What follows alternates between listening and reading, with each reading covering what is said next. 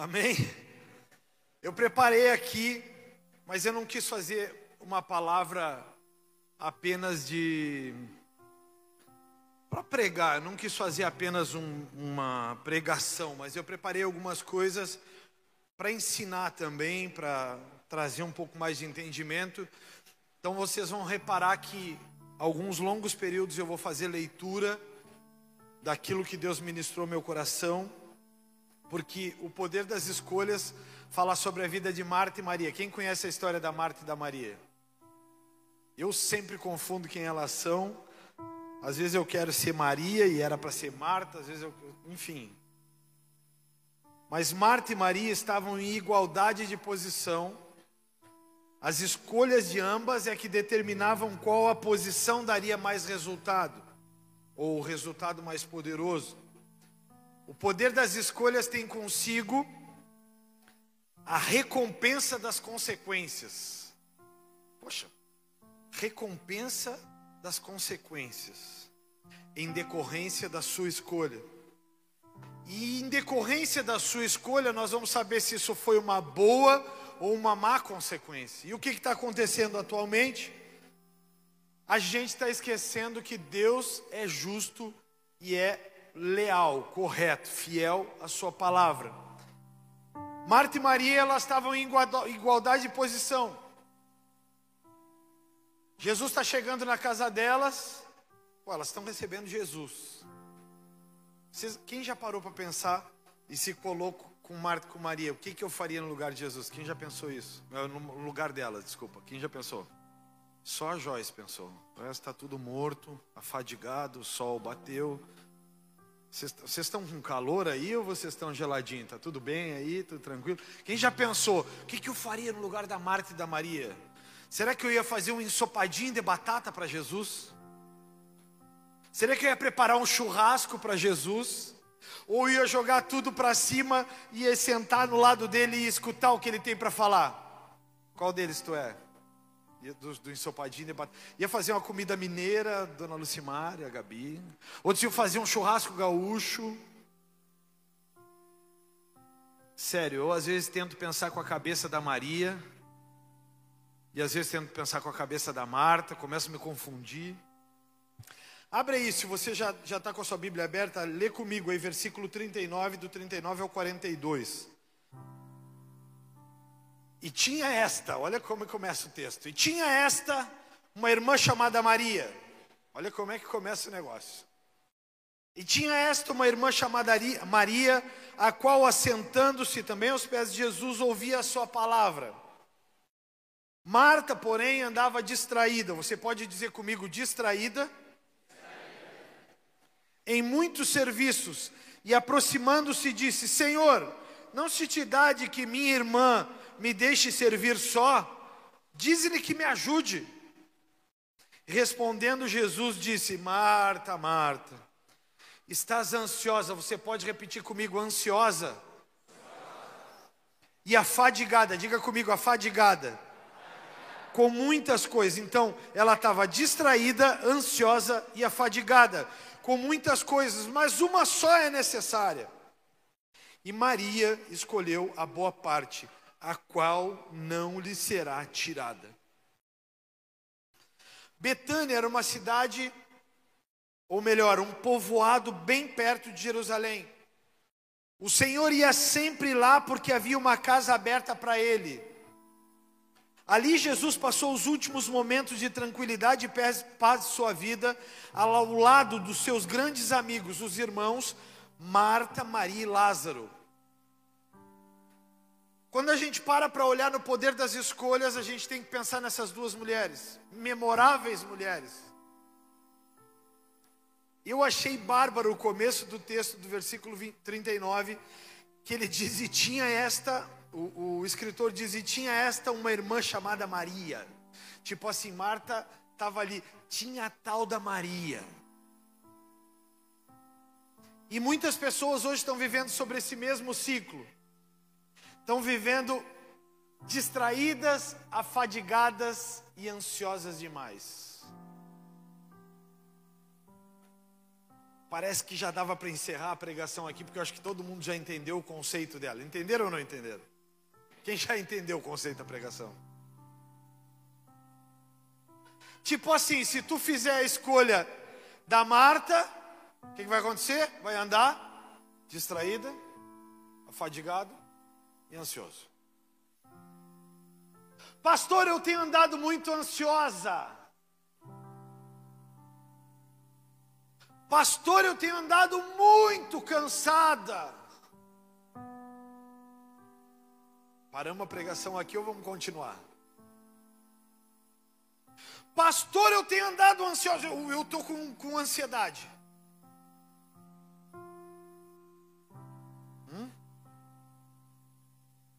Para ou continuo? O que, que vocês me dizem? Para ou continuo?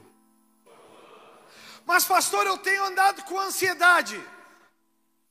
Diga para quem está do lado aí, Marta, Marta.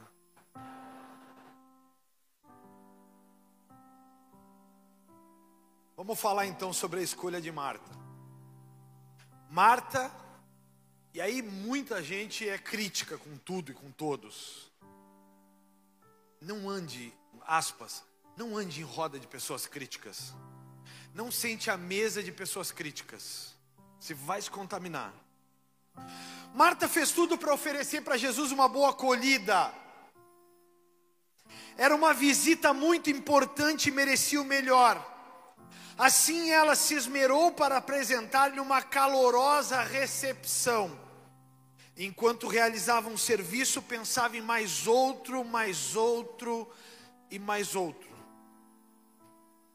E foi ficando desanimada, inquieta, irritada, e começou então a murmurar.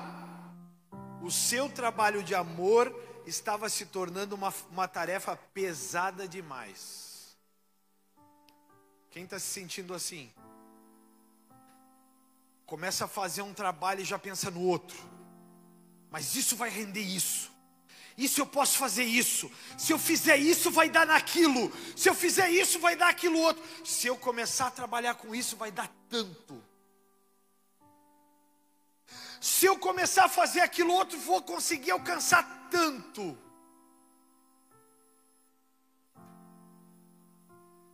Eu às vezes fico pensando nessa minha humildade. E eu vou falar em, em local. Eu fico pensando, se o prefeito da cidade te dissesse hoje, tem uns que iam dizer, não, eu quero aqui, infeliz. Mas se o prefeito da cidade te dissesse hoje, eu vou almoçar na tua casa. Você ia deixar para a última hora que ele chegasse, ele você ia dizer, vamos no mercado, prefeito, comigo, que eu me esqueci de comprar tudo. Ia ser assim? Acho que ninguém ia ser tão incoerente de uma autoridade chegando na sua casa, você não preparar o melhor, tá certo? Por quê? Pergunta para quem está do teu lado aí. Por quê? Fala bem alto, como quem está agredindo. Assim. Por quê? Que ela foi fazer isso na hora que Jesus chegou. É burrice ou não é burrice?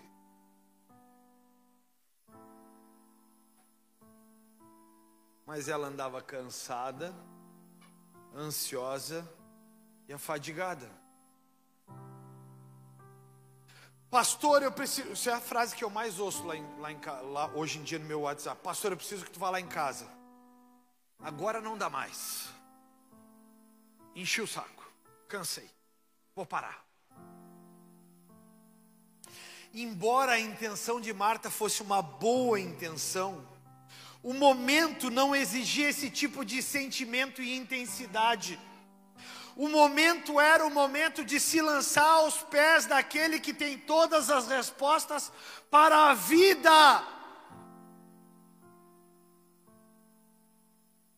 Cara, a pessoa mais certa de tu olhar Mateus e dizer para ele: Eu não preparei nada para comer, é Jesus. Porque Jesus é o autor da vida. Vocês lembram que em Gênesis 1, 1, ele estava lá? Ele sabe todas as coisas. A Bíblia diz que ele era, é e há de vir. Quer dizer que ele estava no passado, está no presente e já conhece o futuro. Tipo assim, se tu tem que perguntar um monte de coisa, por que que avião cai? Por que que as pessoas morrem? Por que que é para Jesus?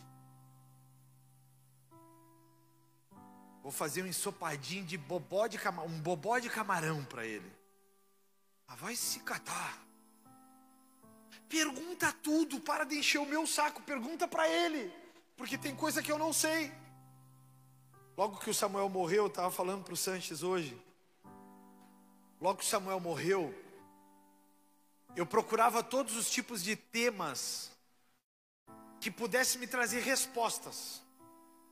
Então eu comecei a procurar por livros, eu comecei a procurar pregações, e eu encontrei um livro o título, do, o livro já não tinha mais publicado, o livro só tinha livros usados para vender na internet.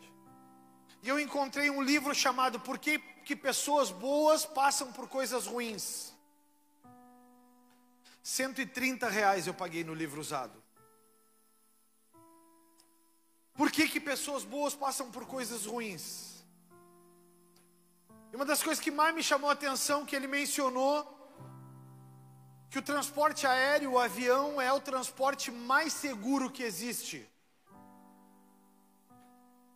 E que as pessoas sempre questionam: por que será que Deus deixa cair um avião e morrerem 200 pessoas? Vocês não dizem dia e noite que Deus é bom? Isso é só uma aspas. Ou um parêntese. Só que a gente esquece que biblicamente a gente tem alguns decretos. Que a gente tem o poder de decisão e o poder de escolha. E quando você entra para dentro de um avião para fazer transporte aéreo, para ir de um lugar para outro, que você não decide caminhando porque é muito longe, você decide entrar ali, você está assumindo o risco de 6 a 8%, que me parece ser o índice, de 6 a 8% você está assumindo o risco que ele caia.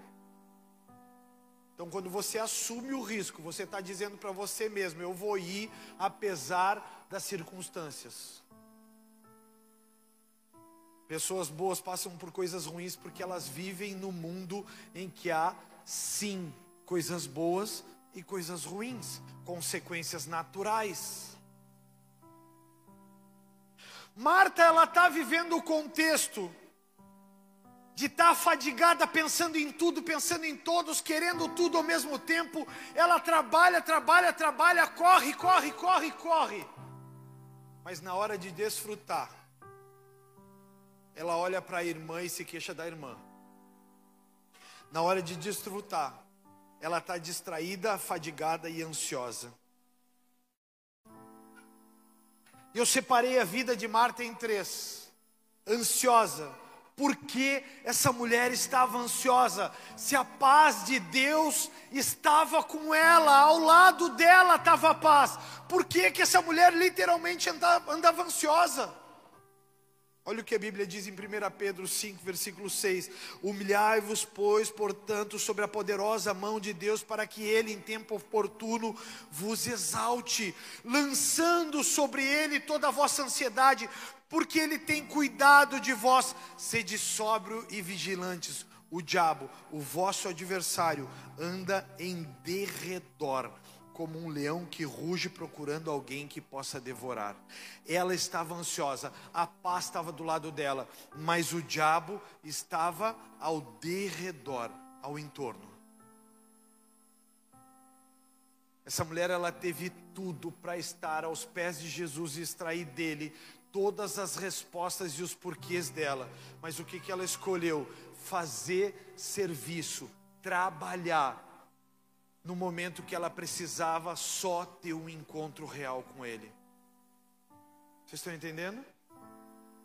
A escolha de Marta no momento era uma escolha inoportuna. E muitas vezes ela está tomando uma escolha e ainda criticando a irmã que tomou uma escolha diferente da dela. Muitas vezes você está tomando escolhas diferentes do seu irmão que está do seu lado, e você ainda assim se queixa do irmão, presta atenção aqui.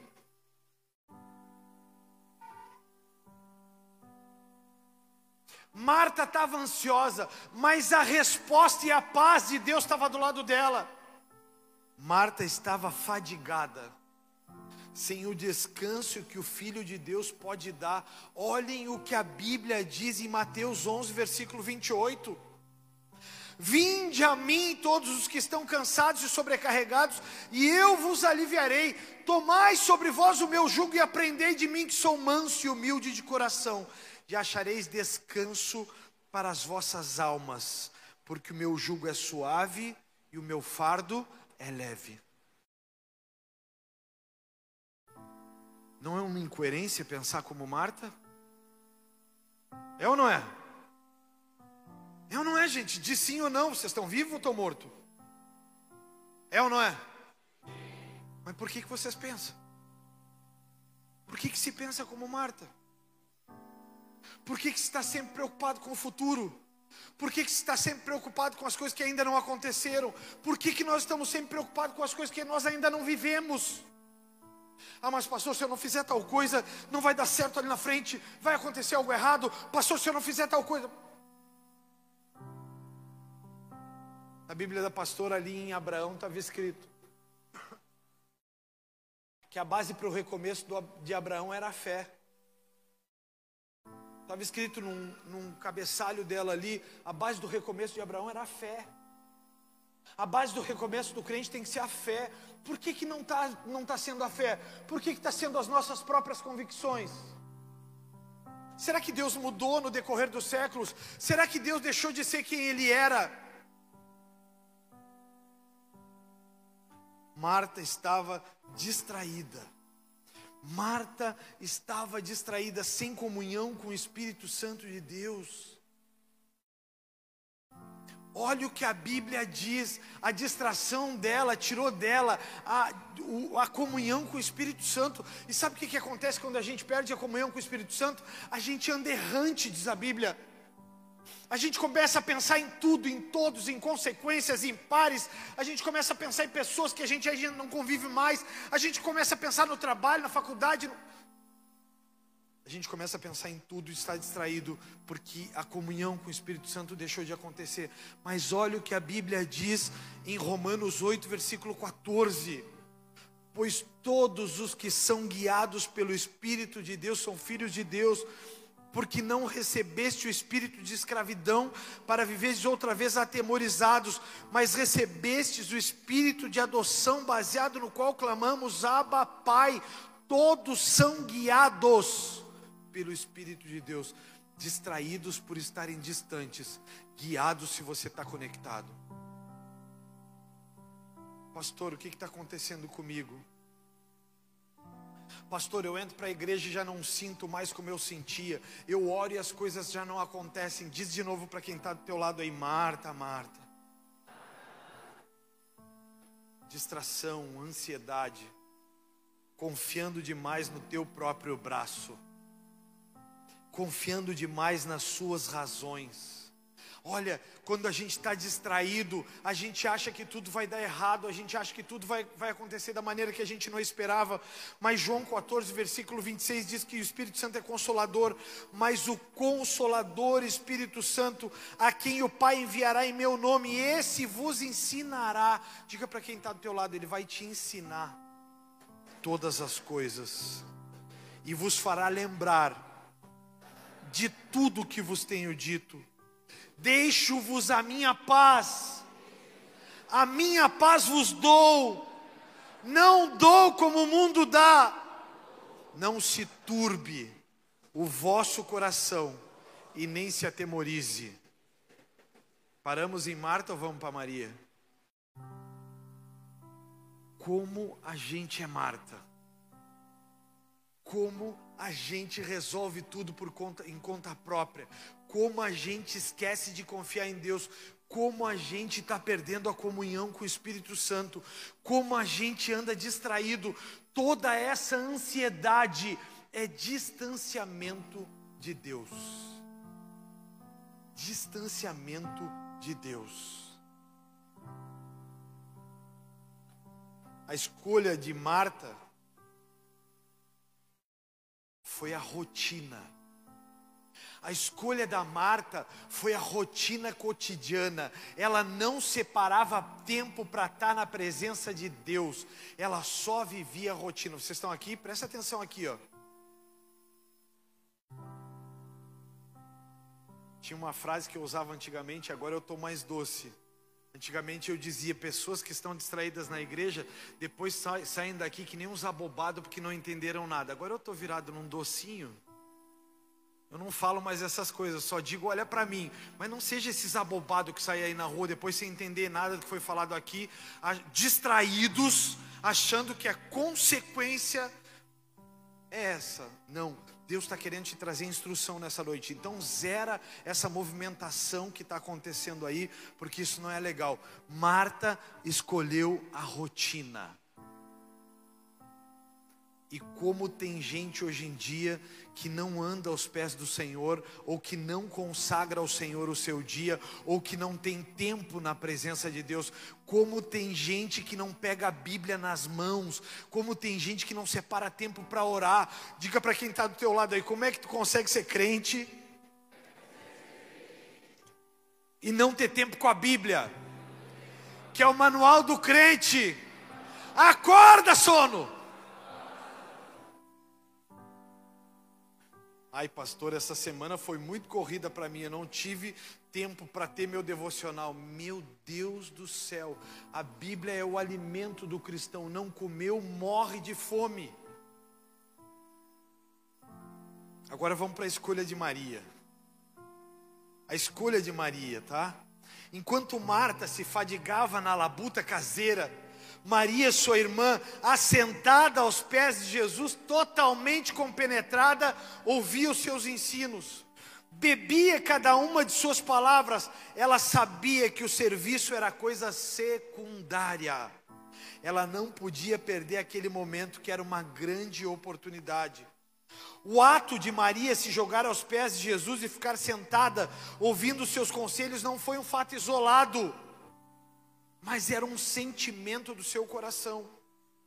Eu comecei a pesquisar muita coisa sobre Marta e sobre Maria, e de repente você pode achar que o que aconteceu com Maria, ela chegou, ela olhou Jesus, a irmã dela, ela já está fazendo o mesmo, total, vou me sentar, Valéria. Vou só curtir a pegada, ela já está ali, idiota, vai ficar lá, bobona. Tá pronto, Marta?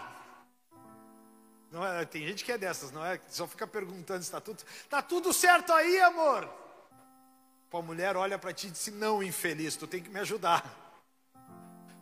Eu enxergo, eu, eu, às vezes fico pensando como Maria. Eu gosto de pensar como Maria, eu não preciso pensar como Marta. Pensa se tu quiser.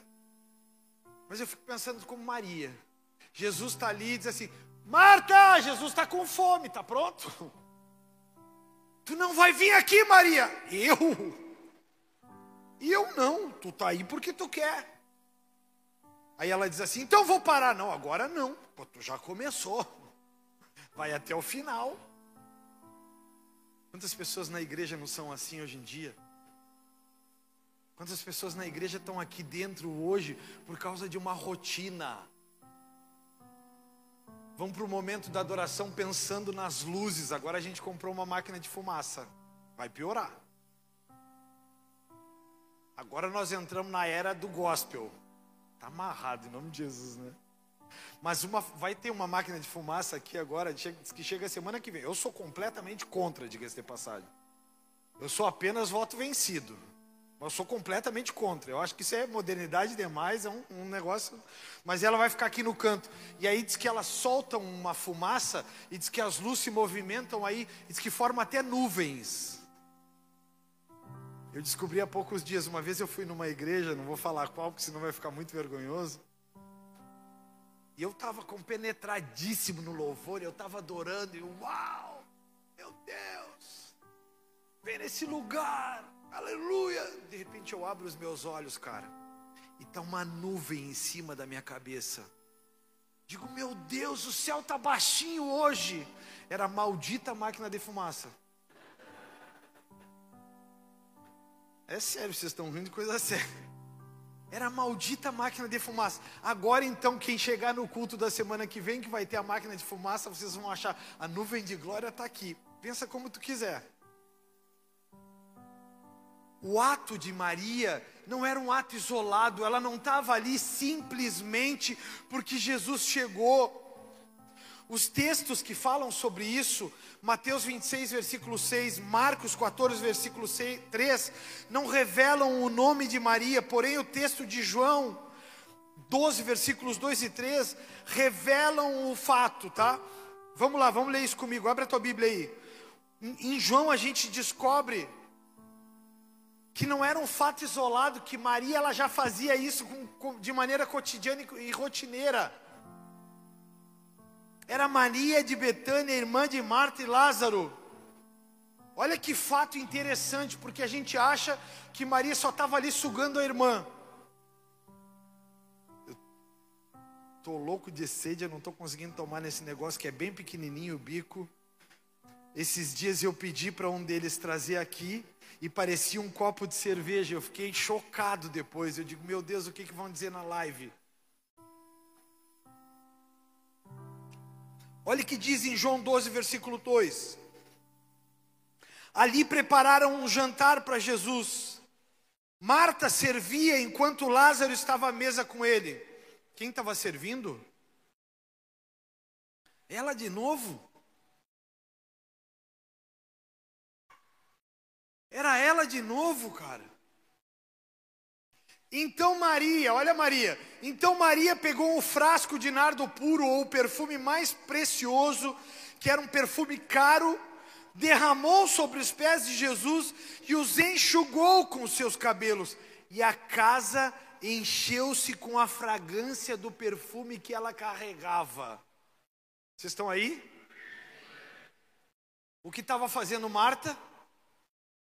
Comida. O que estava fazendo Maria? Aos pés de Jesus, pagando a faxina da Marta. Agora, a pergunta a, da resposta que eu não quero ouvir. A pergunta da resposta que eu não quero ouvir: quem vocês têm sido diante de Deus? Martas rotineiras que não conseguem nunca fazer nada diferente, que levantam sempre atrasado ou que sempre chegam atrasados nos lugares, porque isso, se vocês lembram da pregação, isso é quebra de aliança. Quem vocês têm sido a Marta que está sempre correndo? Essa semana foi. Quem tem quem pode levantar o braço e me dizer se essa semana foi uma loucura para ti? Foi uma loucura para quem aqui? Levanta o braço, para quem foi uma loucura? Marta, Marta. Foi uma loucura, pastor. Maria estava lá, com o frasco de nardo puro, jogando aos pés de Jesus, enxugando com os próprios cabelos prostrada diante dele. Marta, ela estava diante dos pés de Jesus prostrada. Ela estava fazendo as melhores escolhas, ela estava extraindo o melhor de Deus. Sabe o que, que me deixa mais chocado com a igreja dos dias atuais? é que infelizmente mais e mais a gente vai ver pessoas se convertendo, se batizando e se desviando, convertendo, batizando e desviando, convertendo, batizando e desviando. Sabe por quê? Porque a igreja está ficando cheia de Martas. Pessoas que não têm vida com Deus, mas têm rotina. Estão na igreja porque é um ato religioso. Ou seja, no domingo vão à missa e não ao culto, em reverência a Deus. vão para a capela fazer as suas preces e não vêm para a igreja para adorar aquele que tudo criou. De repente você pode achar que a minha pregação acaba aqui, mas na verdade a minha pregação ela está recém começando.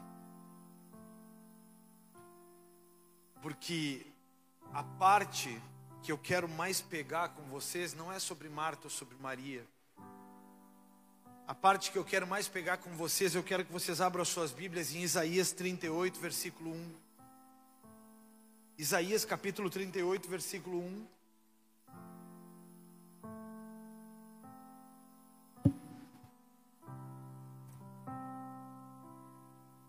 Olha o que a Bíblia diz. Essa passagem também ela está escrita em 2 Reis, Mas eu quero ler a visão e o fato do profeta.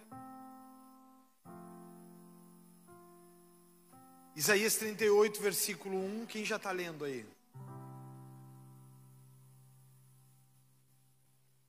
Marta, Marta, ansiosa. Calma, Marta. Vamos junto. Amém? Vamos embora? Amém. Aleluia. Naqueles dias, Ezequias, diga comigo, Ezequias, adoeceu de uma enfermidade mortal. Veio a ter com ele o profeta Isaías, filho de Amós, e lhe disse: Assim diz o Senhor: põe em ordem a tua casa repete isso comigo, por favor, e grava. Põe em ordem a tua casa, porque morrerás e não viverás.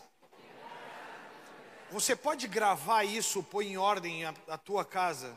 Você pode gravar isso, grava isso com força na sua mente. Põe em ordem a tua casa. Olha o que Deus estava mandando ele fazer: pôr em ordem a casa. Então virou Ezequias o rosto para a parede e orou ao Senhor. E disse: Lembra-te, Senhor, peço-te, de que andei diante de ti com fidelidade e interesse de coração, e fiz o que era reto aos teus olhos. E chorou muitíssimo. Então veio a palavra do Senhor a Isaías, dizendo: Vai e diz a Ezequias: Assim diz o Senhor, o Deus de Davi, teu pai: Ouvi a tua oração e vi as tuas lágrimas, e acrescentarei, pois, aos teus dias quinze anos. Acrescentarei aos teus dias quinze anos. Quem já leu outro fato igual a esse na Bíblia? Levanta a mão. Quem já leu outro fato? Igual a esse? Deus colocou mais 15 anos em mais alguém na Bíblia? Não colocou em mais ninguém. é a única pessoa que teve tempo acrescentado nos seus dias na Bíblia. Mas qual era a ordem para ele? Qual era a ordem? Pôr a casa em ordem. Ezequias, por ser rei, ele poderia mudar a sorte de toda uma geração ele está com o reino e o poder nas suas mãos, ele tem a condição de melhorar a vida das pessoas, ele tem a condição de mudar a sorte de todas as pessoas ao seu redor, porque ele teve a benevolência de Deus e ele teve acrescentado nos seus dias 15 anos, ele ia morrer. Sabe, imagina Deus te dizendo assim: Eu vou te dar mais 15 anos de vida, mas põe a tua casa em ordem. Tipo assim, tu tem 15 anos para resolver tudo que tu tens para resolver. Tu tem 15 anos para instruir teus filhos, tu tem 15 anos para arrumar as coisas, tu tem 15 anos para ajudar todo mundo que ao teu redor não tem sido fiel. Mas a pergunta que eu te faço, ele fez isso? O rei Ezequias, após receber de Deus essas duas grandes bênçãos, a primeira grande bênção que ele recebeu foi o livramento do rei da Síria. A Síria iria atacá-lo e matá-lo, mas ele livrou-se da Síria e recebeu 15 anos de vida. Porém, esse grande homem cometeu dois grandes erros que marcaram a sua história. E foi tão grave esses dois erros que ele cometeu, que chego a te perguntar: não seria melhor que esse cara tivesse morrido? Deus pode mudar qualquer decreto ou qualquer consequência. O rei Ezequias teve a sorte mudada para benefício dele e do povo. E o que esse cara fez com os anos que Deus colocou ou que Deus deu a ele? A gente tem por hábito de romantizar tudo. A gente tem o hábito de romantizar a Bíblia. A gente olha para o Davi, matador de gigantes, mas esquece que Davi morre frio e com um estranho deitado ao seu lado para aquecê-lo, porque nenhum dos seus filhos quis estar perto dele. a gente olha para o fato de que Ezequias ganhou mais 15 anos de vida. Quem na Bíblia ganhou mais 15 anos de vida? Porém, Ezequias comete dois grandes erros. E o primeiro erro, o rei da Babilônia enviou mensageiros até Ezequias, levando-lhe presentes. Ezequias os recebeu e, sem mesmo desconfiar que seriam esses possíveis espias, lhes mostrou tudo o que havia em sua casa e também tudo o que havia na casa do Senhor. O profeta Isaías lhe repreendeu durante duramente pela sua falta de vigilância e revelou-lhe a invasão da Babilônia num futuro próximo. E eu te chamo a ter atenção. Assim como Ezequias, recebeu aqueles mensageiros, o diabo também nos envia seus mensageiros. Vigiem. Não abra, não se abra diante dos problemas, não confesse derrotas, não lamente, não saia contando seus problemas ou dificuldades para todo mundo que você encontrar. Mantenha sua postura de quem crê na vitória. Sabe qual foi o primeiro grande erro de Ezequias? Ele abriu a porta para um espia, ele abriu a porta para seu adversário. O adversário dele entrou e viu todas as fragilidades do reino. Tipo assim, os militares vão entender melhor. Tipo assim, ele tinha um, um um muro que cercava, ele tinha um lugar que era a sua fortaleza, ele deixou acessarem a sua fortaleza, ele deixou ver que hora os caras dormiam, que hora os caras levantavam, que arma os caras usavam, ele deixou os caras acessarem tudo. Consequentemente, ele deixou o seu exército desprotegido. Quantos de nós, igreja, Passamos dia e noite murmurando, nos queixando. Deixa eu te trazer um alerta severo. Toda vez que você se queixa de algo, o diabo vai saber que essa é a tua debilidade. O diabo vai saber que essa é a sua fraqueza. O diabo vai te atacar pontualmente aonde você está fragilizado. Vocês estão entendendo, gente? Porque tem muita gente se queixando, questionando: ah, mas por que Deus não está olhando para isso? Ah, mas por que Deus não está vendo que eu estou passando trabalho nisso? O diabo para e faz assim: está passando trabalho aonde? Aonde tu está tendo dificuldade? Como é que é? Tu está se sentindo fragilizado em quê? Ah, mas é o meu filho que agora já não anda mais como ele andava. Ah, mas é o meu filho que agora começou a usar droga. Ele começou a usar o quê? Droga? Parei que eu vou começar a mandar amigos que têm droga de graça para ele. Eu vou começar a mandar pessoas que vão oferecer tudo que ele vai fazer, que ele vai precisar para se matar. Qual é a tua fragilidade? O teu filho, ei, Satanás, tu e todos os teus demônios. Agora, eu imagino Satanás dizendo: vão todos vocês, milícia de demônios, vão todos lá e ataquem. É o filho, é o filho que ela está se sentindo fragilizada. Ataquem os filhos, nós vamos derrubar dois, o filho e ela. Ezequias fez isso. Mas na igreja não acontece, a gente é sábio, é isso ou não? É assim que funciona? Ou a igreja está cheia de murmurador? Ah, porque no meu serviço o diabo está me atacando através do. De quem? Olha o diabo assim: de quem? Ah, é ele que te ataca? Eu não sabia, eu achei que era ele, mas para aí, demônios, todos agora nele, farem todas as palavras que ferem ela, ou ele. Vocês pararam para perceber o que Ezequias estava fazendo? Pararam ou não pararam? Mas a pergunta que eu faço é se vocês pararam para pensar no que vocês estão fazendo. O poder das minhas escolhas me dá o direito de não deixar o diabo me acessar. O poder das minhas escolhas, assim como foi com Marta e com Maria, me dá o direito de estar aos pés de Jesus e não a Satanás. Ah, pastor, mas eu faço isso e isso nunca deu problema nenhum. Nunca deu? Está prosperando? Em fé? Está prosperando na família? Tua família te ama, ama, está perto de ti? Teu trabalho está uma bênção? Ou as coisas não andam tão bem assim? Ezequias ele descuidou.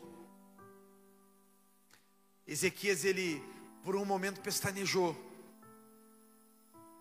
Deus me deu 15 anos, eu vou é viver a vida.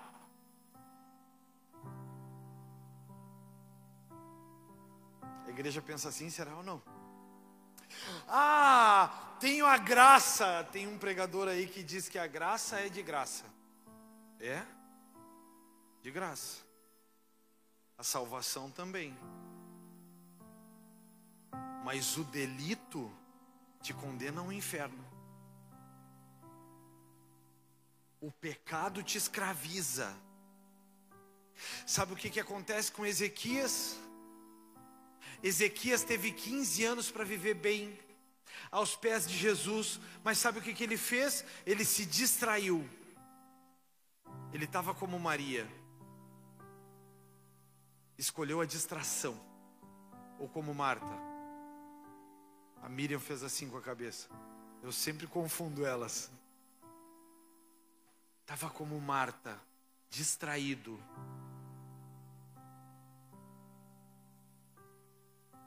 Mas a igreja não anda assim. A igreja é uma igreja concentrada todos os dias que levanta e diz para o Senhor: Senhor, cuida do meu caminho.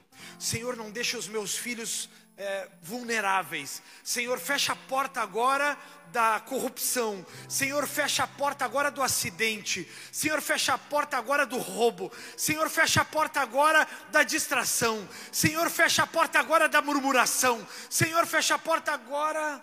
A gente faz assim? A gente olha o despertador e mais cinco minutos. E se atrasa sempre, está sempre correndo. Não tem tempo para estar aos pés do Senhor. Não tem tempo para aprender quem tem todas as, de quem tem todas as respostas. O poder das tuas escolhas traz também o poder das consequências. O poder das tuas escolhas tra traz também o poder de todas as consequências que vocês terão por causa delas. O primeiro grande erro de Ezequias foi que ele abriu as portas da casa para quem ele não poderia abrir. O primeiro grande erro de Ezequias foi que ele deu para o diabo toda a argumentação que ele precisava para atacá-lo. Igreja, toda vez que você abre a sua boca para falar, você está dando argumentação para o diabo ou para Deus.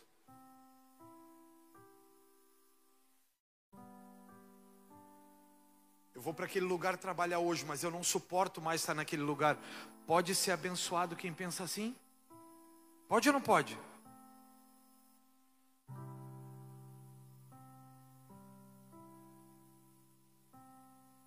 O que está acontecendo com a igreja? A igreja está muito marta, ansiosa, distraída e afadigada. Ezequias por um instante se distraiu, e o seu segundo maior erro, o segundo maior erro é que quando o profeta lhe, lhe, anuncia que o rei da Babilônia iria vir contra aquela nação, mas que lhe assegurou que não seria em seus dias, mas só depois da morte dele, o rei Ezequias se mostrou tranquilo, pois estava garantido que em seus dias haveria paz. Então ele comete o segundo grande erro, que é o erro de ser vagaroso no cuidado das coisas de Deus. Pais, quem é pai aqui?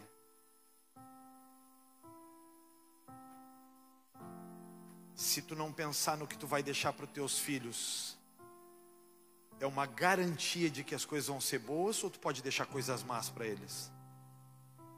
Tu pode deixar coisas muito más.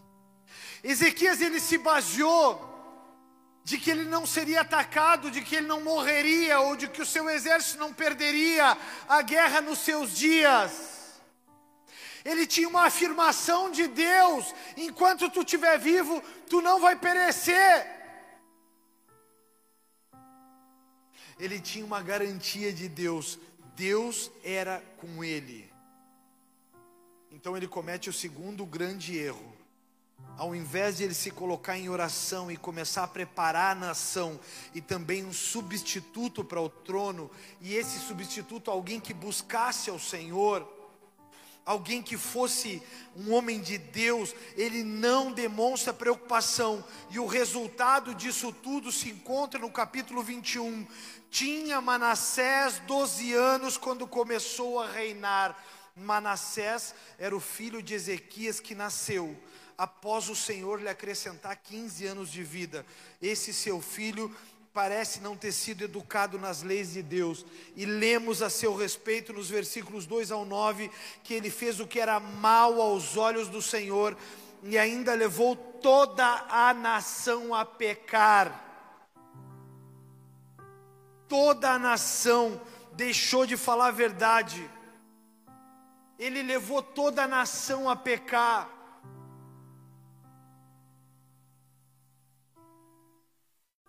Você está entendendo aqui?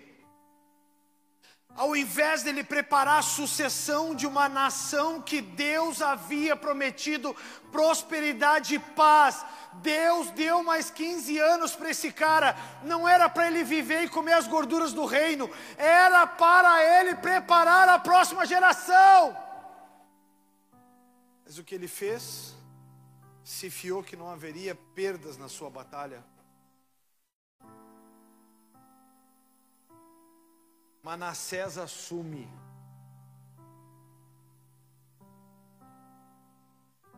Manassés toma o trono. Manassés desorientado, afadigado, distraído e ansioso, deixa de buscar a Deus e o reino todo cai em pecado, toda a nação. A Bíblia mente ou não? A Bíblia mente ou não mente? Se a Bíblia não mente, ela está dizendo que toda a nação caiu em pecado. Se toda a nação caiu em pecado, a maldição alcançou toda a geração de Ezequias, netos, sobrinhos, irmãos, primos, toda a geração de Ezequias que ganhou mais 15 anos de brinde, se ferrou e caiu em pecado. Esses dias eu e a pastora a gente estava conversando. E a gente se fala, cara, muito sobre isso, porque a gente corrige a igreja o tempo inteiro, a gente vai atrás, o cara não chega no culto, a gente vai atrás, as pessoas se atrasam quando são obreiras, a dura já pega, tem um que aqui que a dura vai tomar hoje nele, porque chegou atrasado, obreiro, hoje o, o chicote vai estar lá. A gente corre atrás, a gente briga, a gente chama, tá distraído, vamos André, por que, que tu não está chamando o André? Eu chamei ele para terça-feira agora. Será que é boa ou má coisa? Eu não sei, mas eu não vou pagar a comida. Eu também não vou estar dando conselho o tempo inteiro de graça.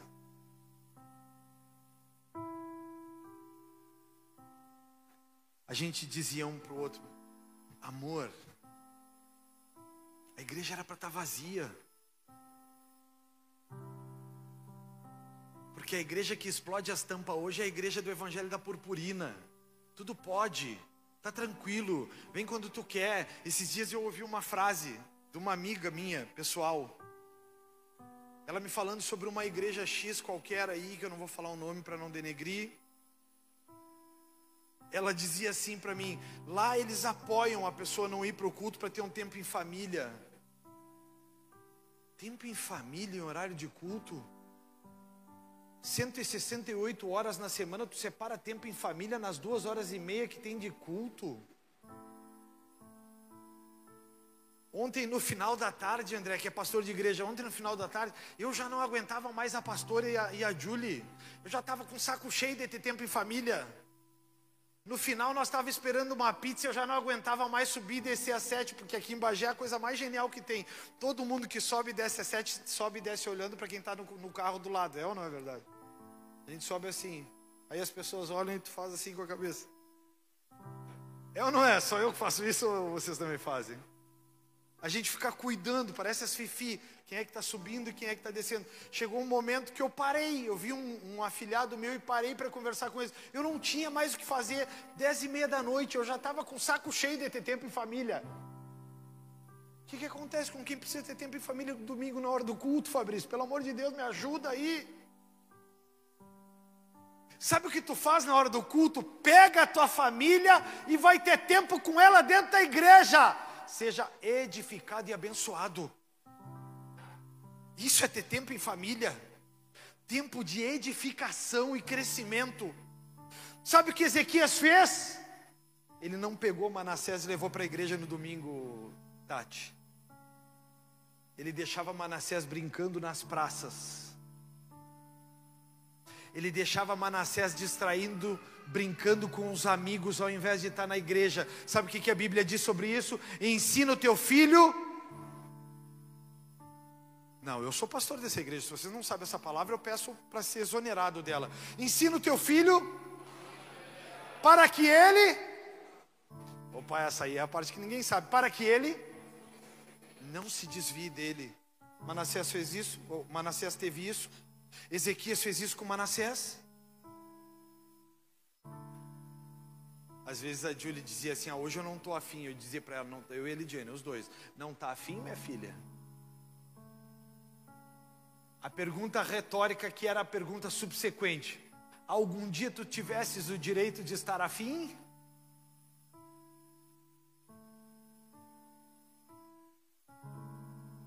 Família é lugar de estar com Marta ou Maria ou Miriam? Me ajuda, Maria ou era Mar...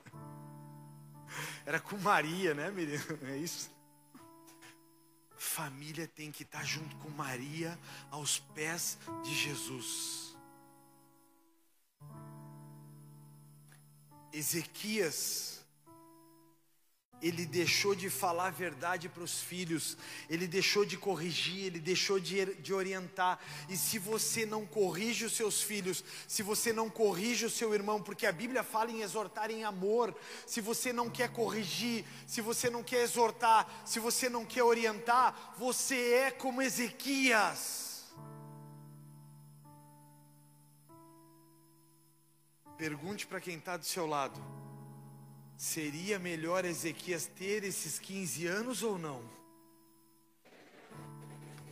Será que foi uma boa?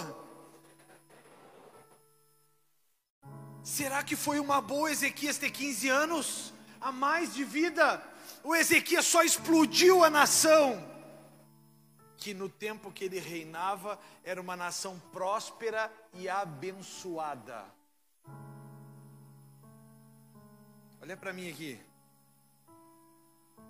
Foi bom Ezequias ter, mais 15 anos de vida ou foi ruim? Mas a gente não gosta de romantizar a Bíblia e só olha para a história que diz: Deus deu mais 15 anos. Pô, que cara, meu. Que oração. Que coisa poderosa. Deus deu o que para Ezequias, se não o poder da escolha? Deus está te dando o que nessa noite, se não um poder de escolha do que você vai fazer com a sua vida após você sair daqui? O que Deus está te dando? Toda vez que você entra dentro da igreja e recebe uma palavra, a Bíblia diz que a fé vem pelo ouvir e ouvir a palavra de Deus. Deus está te dando o poder da escolha, mas a sua escolha lá trará uma consequência. Michael, pode subir pessoal. O que você está fazendo com as suas escolhas? Vocês querem olhar todos para eles? Podem olhar. Eu espero. O que vocês estão fazendo com as suas? Deus tem te abençoado. Deus tem te dado palavra, Deus tem te gerado, mas isso é bom para quem te cerca ou isso é mal?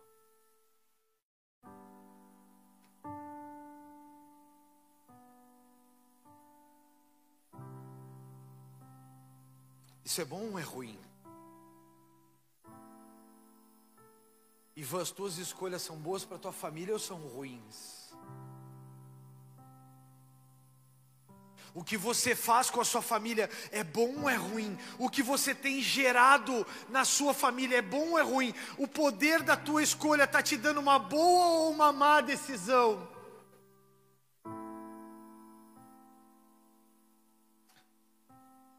Eu disse para um irmão aqui que eu ia falar da história dele todos os dias da minha vida e eu só não ia mencionar o nome dele. Um belo, um belo dia ele chega até mim e ele me diz assim: cansei, pastor, vou me separar. Eu olhei para ele e disse para ele: resposta para homem ou resposta para criança? E assim, e ele me disse: resposta para homem. Eu olhei para ele e disse: então deixa de ser criança, porque a Bíblia não fala em divórcio. A Bíblia não menciona que existe divórcio. Ninguém te pediu para ir até a casa daquela mulher e tirar ela de lá. Tu foi por livre e espontânea vontade. Agora seja homem e conduza essa mulher até o resto da tua vida à salvação.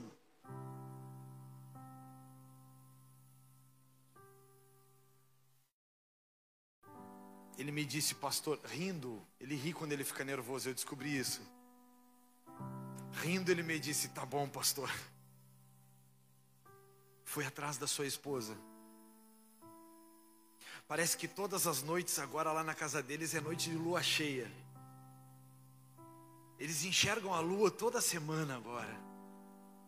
E eu não estou participando de nada, tá certo que desses momentos eu não quero participar mesmo.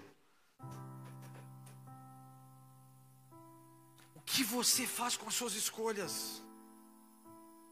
O que você faz com a decisão que um dia você deu para Deus? Deus, eu sou teu e a minha vida é para te servir. Mas eu te sirvo se pudesse assim. Eu vou para a igreja se pudesse assim.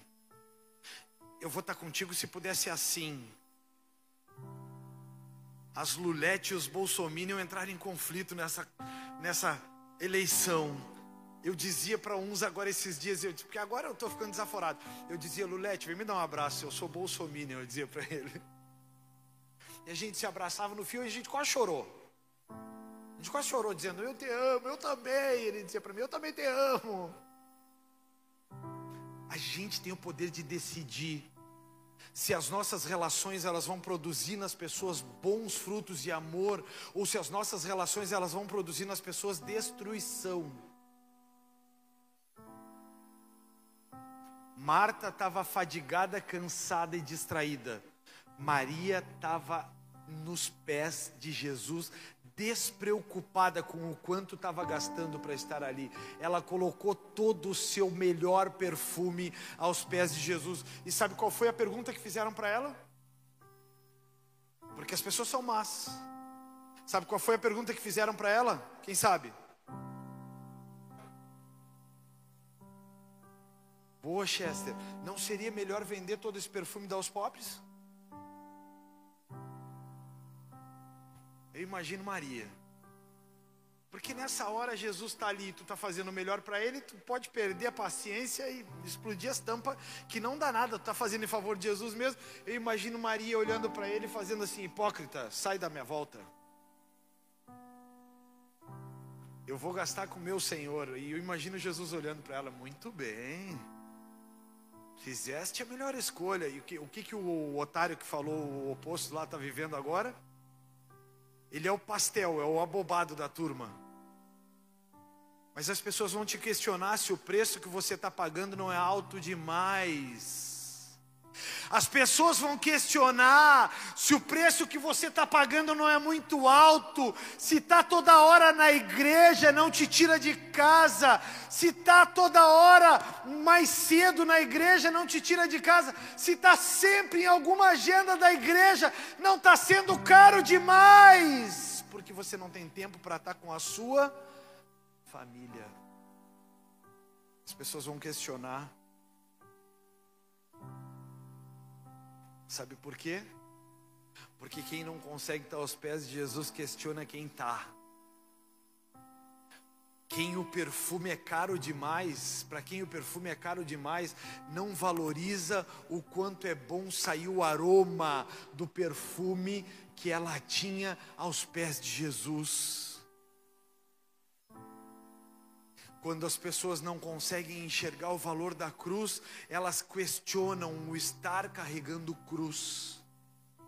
Quando as pessoas não conseguem entender o peso da cruz que Jesus carregou, elas questionam quando você está carregando a sua cruz. Elas acham o seu peso fardo demais, elas acham o peso da sua cruz pesado demais, mas elas esquecem que Jesus carregou sozinho a cruz de todos nós. Pois o mesmo Isaías diz que o castigo que nos traz a paz estava sobre ele, pelas suas pisaduras é que nós fomos sarados.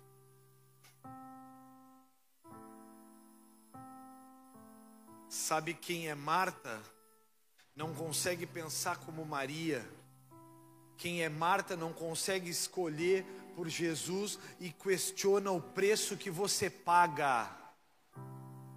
Quem já foi cobrado porque está tempo demais na igreja? Levanta a mão, quem já foi cobrado? Você só passa, levanta bem alto para as pessoas verem. Vocês vivem a vida de vocês só dentro da igreja, vocês estão ficando, não é católico, é, como é que diz? É fanático. Quem já foi chamado de fanático aí? Eu sou fanático dos fanáticos. Eu, as minhas irmãs me disseram que eu era fanático. A minha própria casa disse que não queria andar com Jesus do jeito que eu andava, que era pesado demais. Hoje a minha casa está toda comigo, são tudo bola de neve.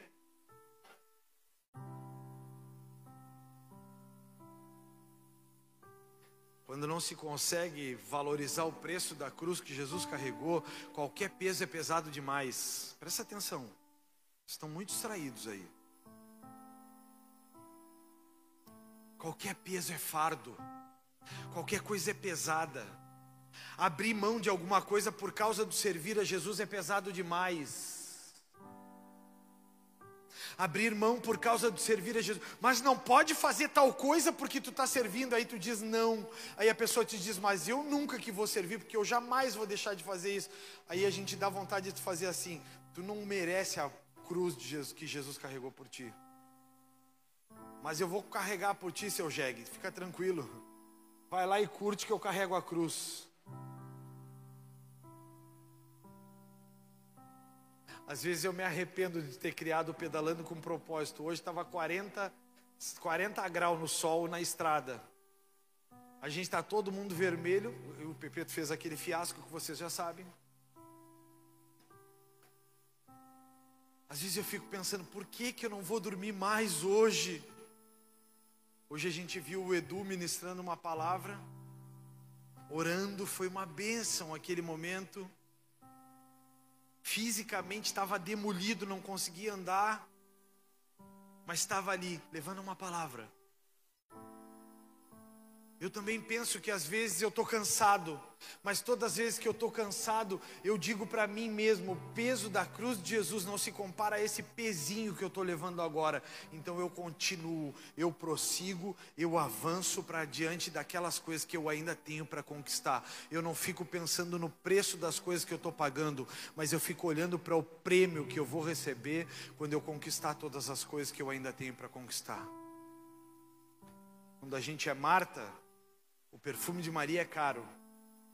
Quando a gente é Maria, a gente pergunta por que que Marta não trouxe o perfume também nessa noite? O que você tem feito com as suas escolhas? Que escolhas você tem tomado? Quais têm sido as suas escolhas?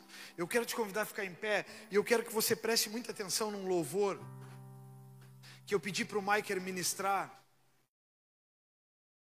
Porque esse louvor ele é uma escolha pessoal. Esse louvor ele é uma escolha pessoal. Ninguém pode fazer isso por ti. Ninguém pode tomar as decisões que você tem que tomar. Ninguém pode pagar o preço que só você tem para pagar. Ninguém tem o direito de questionar o preço que você está pagando. Ninguém tem o direito de fazer isso. Você não daria 15 anos para Ezequias se você soubesse da consequência que isso traria. Será que Deus vai te dar mais 15 anos pelas decisões que você tem tomado? tudo isso que eu te falei é para você avaliar suas escolhas,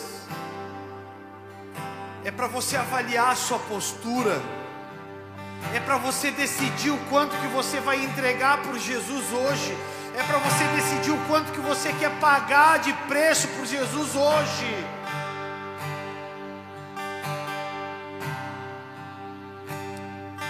Escolha Jesus nessa noite. Escolha viver aos pés de Jesus nessa noite.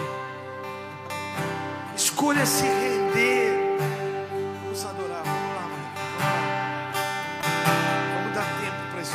Senhor, eu nasci pra te chamar de amor. Eu nasci pra te chamar de Pai. Olhar do teu lado. Senhor, desde o ventre da minha mãe, eu sou povo exclusivo teu. Eu sou abençoado. Se vivo obediente, Eu sou abençoado se vivo obediente. mas todo dia o pecado vem. Me chama, todo dia vem as tentações. Me chama, todo dia as propostas vêm.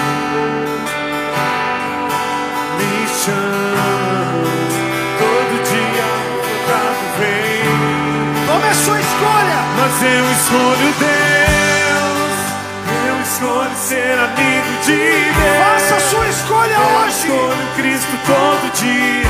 Já morri pra minha vida, agora eu vivo a vida de Deus. Mas eu escolho Deus, eu escolho ser amigo de Deus. Os amigos de Deus são inimigos do mal. Já morri pra minha vida, agora eu Quem comigo não ajunta, espalha, diz a Bíblia. Senhor, eu nasci pra te chamar de amor. Eu nasci pra te chamar de pai.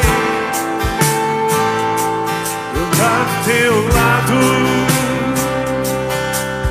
Senhor, desde o ventre da minha mãe,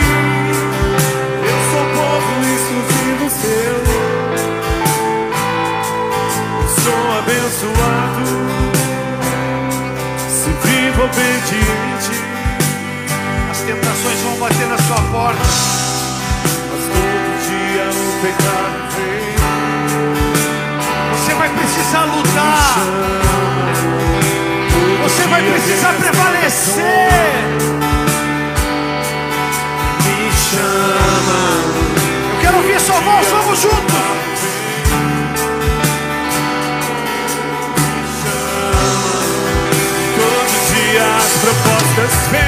Vamos juntos. Escolha.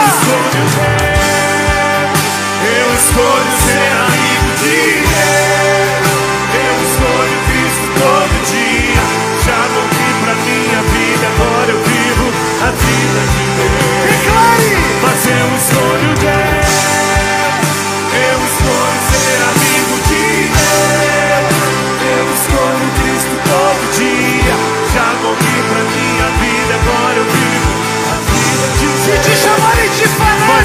eu fanático,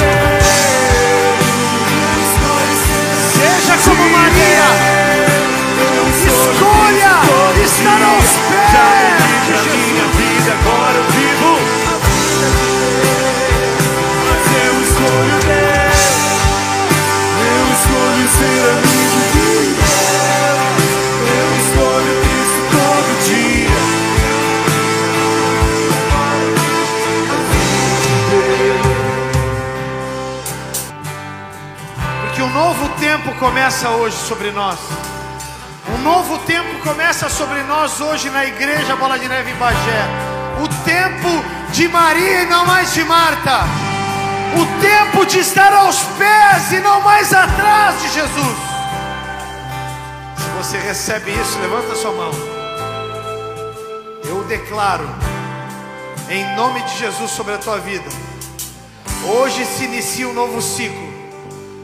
Você é Maria e não mais Marta. Se você toma posse disso, aplauda Ele mais uma vez.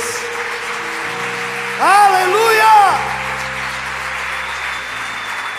E declara comigo: se Deus é por nós, quem será contra nós? O Senhor é o meu pastor, e nada me faltará. Agindo Deus, quem impedirá? Oramos juntos o Pai Nosso. Pai nosso que estás nos céus, santificado seja o teu nome. Venha a nós o teu reino e seja feita a tua vontade, assim na terra como nos céus. E o pão nosso de cada dia nos dai hoje.